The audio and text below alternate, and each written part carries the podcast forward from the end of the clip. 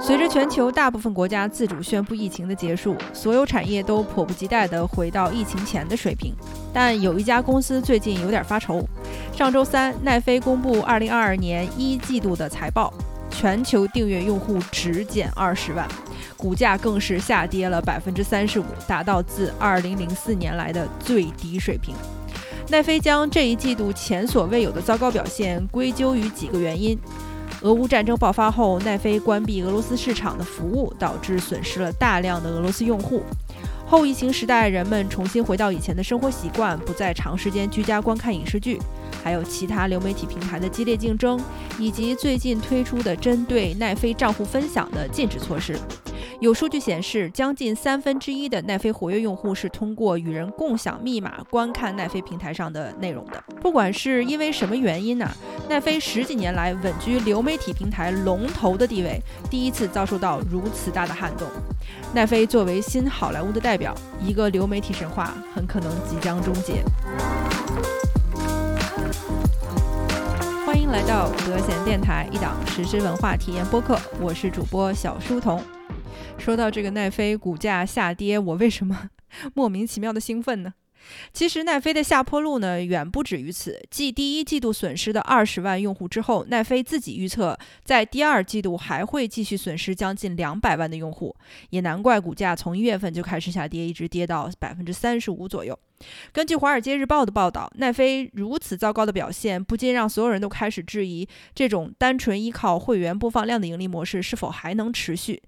一直以来，奈飞急速增长的订阅用户和运营收入，其实都掩盖了它盈利能力非常薄弱这样的一个事实。早在各大流媒体平台公布他们的财报前夕，呃，华特迪士尼的前董事会主席 Bob Iger，呃，这个在我们之前的那个 John Stewart 那期节目里面也提到过这位呃媒体界的老前辈啊，他就曾经很委婉地指出，呃，那些靠科技公司的这个流媒体竞争者们，比如 Apple TV Plus 啊、Amazon Prime 呀，不敢说这些流媒体都是赔。钱货，但显然这些科技公司进入流媒体行业，就是为了挣钱之外的目的来的。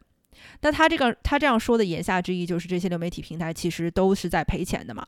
而相对传统一些的流媒体平台，比如 Netflix 啊、Hulu 啊、Disney Plus，他们都是靠内容起家的。他们其实是依靠入市比较早和规模化内容生产的优势，在之前的平台内容竞争阶段，还能勉强的领先于这些背靠科技公司的新晋平台。但是在接下来即将进入的体育赛事播放权竞标时代呢，这些老一些的传统的流媒体平台它就显得捉襟见肘了。根据消息透露啊，Apple 和 Amazon 是目前美国橄榄球职业联赛周日赛事播放权的头号竞标者。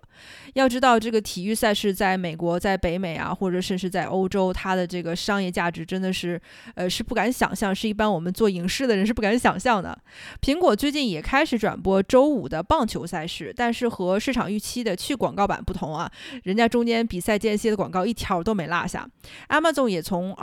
2017年开始转播周。四的呃这个橄榄球职业联赛，但是他也没有完全放弃广告收入。而 Disney 本身呢，它就是内容多元化的鼻祖。迪士尼集团它创收的方法也远比呃 Netflix 多得多。从它自己的主题公园到周边商品，再到付费频道、流媒体和它自己的有线电视频道等等等等。而奈飞呢，惨淡的营业前景对于另外一个流媒体平台，它的直接竞争者 HBO Max 也是值得警惕的。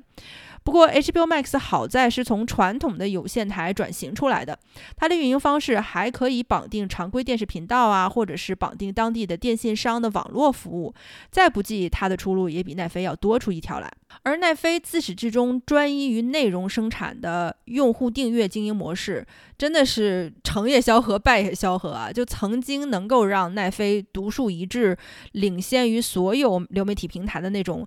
经典的商业模式呢，现在也成为了限制奈飞营收的瓶颈。他们管理层十几年如一日在内容生产上不惜血本的投资，希望通过创造一个庞大的原创片库来吸引全球定位用户。即使是在上周股价大跌之后呢，奈飞也仅仅就是很谦虚的表示，嗯，我们会努力提高内容水平的，我们也会努力把每年两百亿的这个内容生产预算尽量物尽其用，少拍烂片儿。哎，与之相比，其实不管是苹果还是亚马逊，他们都并没有把这个旗下的流媒体平台定位为自己的主要的营呃主要营收业务，它仅仅是服务于集团整体业务的一个锦上添花之举。因此呢，这两家他们其实就更加有选择性的去挑选那些符合他们经济利益的影视剧内容去投资制作，也就避免了一些由于算法导向啊，然后明星云集的那种大烂片儿。比如最近我真的是。嗤之以鼻的那个《红色通缉令》啊，是云集了巨石强森啊、小贱贱和女神加斗的那部电影，真的看不下去。然后还有《正义联盟》导演呃扎克施奈德转平台来呃来给奈飞专门拍的那部僵尸烂片《活死人军团》，真的看不下去，完全看不下去。呃，在焦头烂额的财报表现和前途迷茫的公司决策面前呢，奈飞也终于松口了，向硬扛了十几年的广告商低下了头。奈飞的 CEO Reed Hastings 在他们的财报视频会上，紧接着就宣布了将考虑增加有广告内容的使用版本，希望能够以此来争取回更多的用户，也就能够支付高额的内容制作费用了。其实，奈飞向广告商的妥协，呃。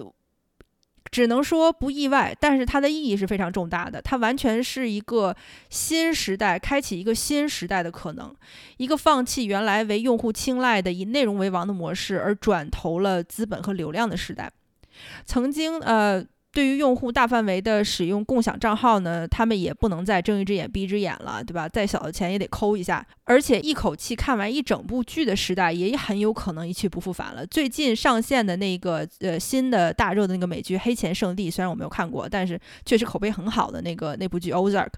它也一改往季全集放出的习惯，分为上下两部分，间隔几个月才上线。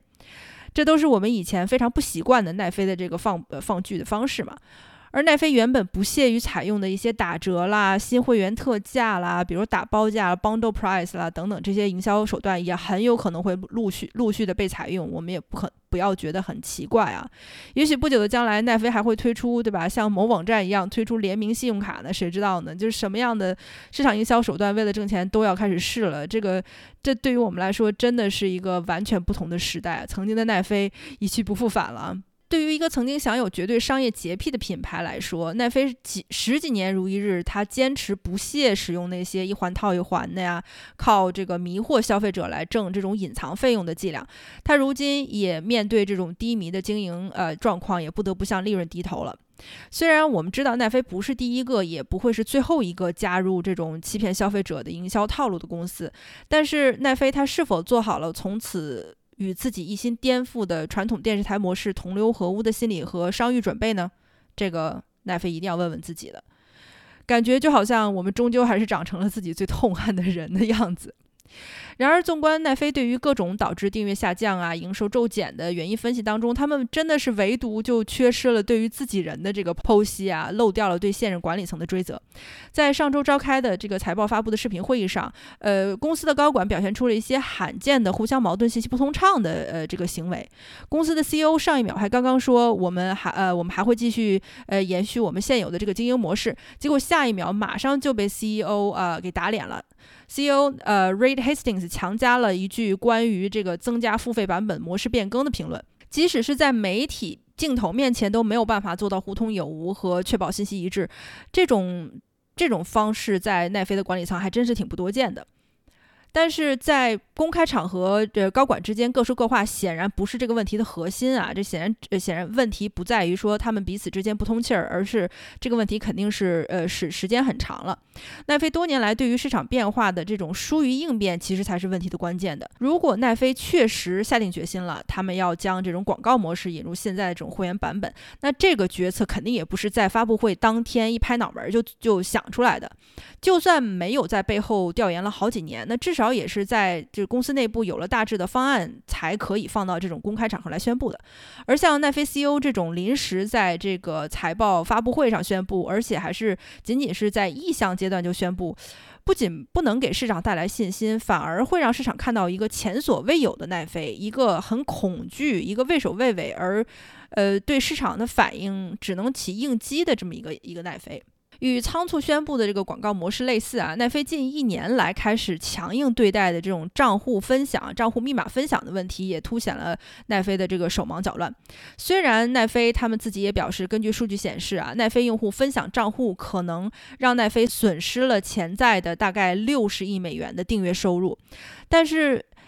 这样一个行为，奈飞上线十几年后的今天，忽然开始去纠正。针对这些早就已经习惯了分享账户的老用户们来收缩这样的一个使用习惯，很难不让人去怀疑奈飞这个决策其实是被对于低迷市场表现的恐惧给支支配了，而不是一个非常理性的决定。那基于奈飞以往的历史，凡是停滞不前的时候呢，总是会洗牌高层的。此时的奈飞急需一位坚定的声音，在混乱当中一锤定音。呃，最近根据《名利场》杂志报道啊，奈飞的 CEO Reed Hastings 对于前华纳媒体的 CEO 主管呃 HBO Max 业务的一位高管叫做 Jason Keller，奈飞的 CEO 对 Jason Keller 一直非常青睐有加。Jason Keller 从华纳媒体离职之后呢，也有消息称两个人已经开始接触了。不知道这位外来的这个和尚能不能给奈飞念一念这个定军心的经呢？咱们咱们都不知道，只是小道消息。看完这个奈飞的消息呢，我就就忽然想到无独有偶啊，向来呃对标奈飞的我们国内的腾讯视频，也在上周宣布要再次上调会员价格，涨幅在五块钱到二十块钱之间。大概是去年这个时候，去年四月份的时候，腾讯就已经上调过一次会员的价格了。短短的一年之内，它再再次上调会员价格，呃，只能说它这个应应对持续盈亏的手段呢，也是非常的有限。付费会员减少，然后广告收入也持续减少，都让腾讯面临了非常高的呃运营压力。不过，对于两年连涨两次会员价，大部分会员的反应并不积极。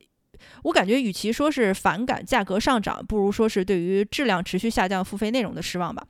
我也算是腾讯视频的这个老老订阅户了啊，我大概有他的 VIP 会员，大概有有个四五年了。但是今年我也是第一次考虑，可能。腾讯会员的独家内容并不值得它每年上涨的会员费。呃，我付费除了要看它每年可能会出的那么几档比较有意思的综艺节目，其实大部分还是为了里面的这个只对 VIP 可见的港片。离了港片，我还真的是活不下去的。今天先聊到这里，我是小书童，我们下期节目见。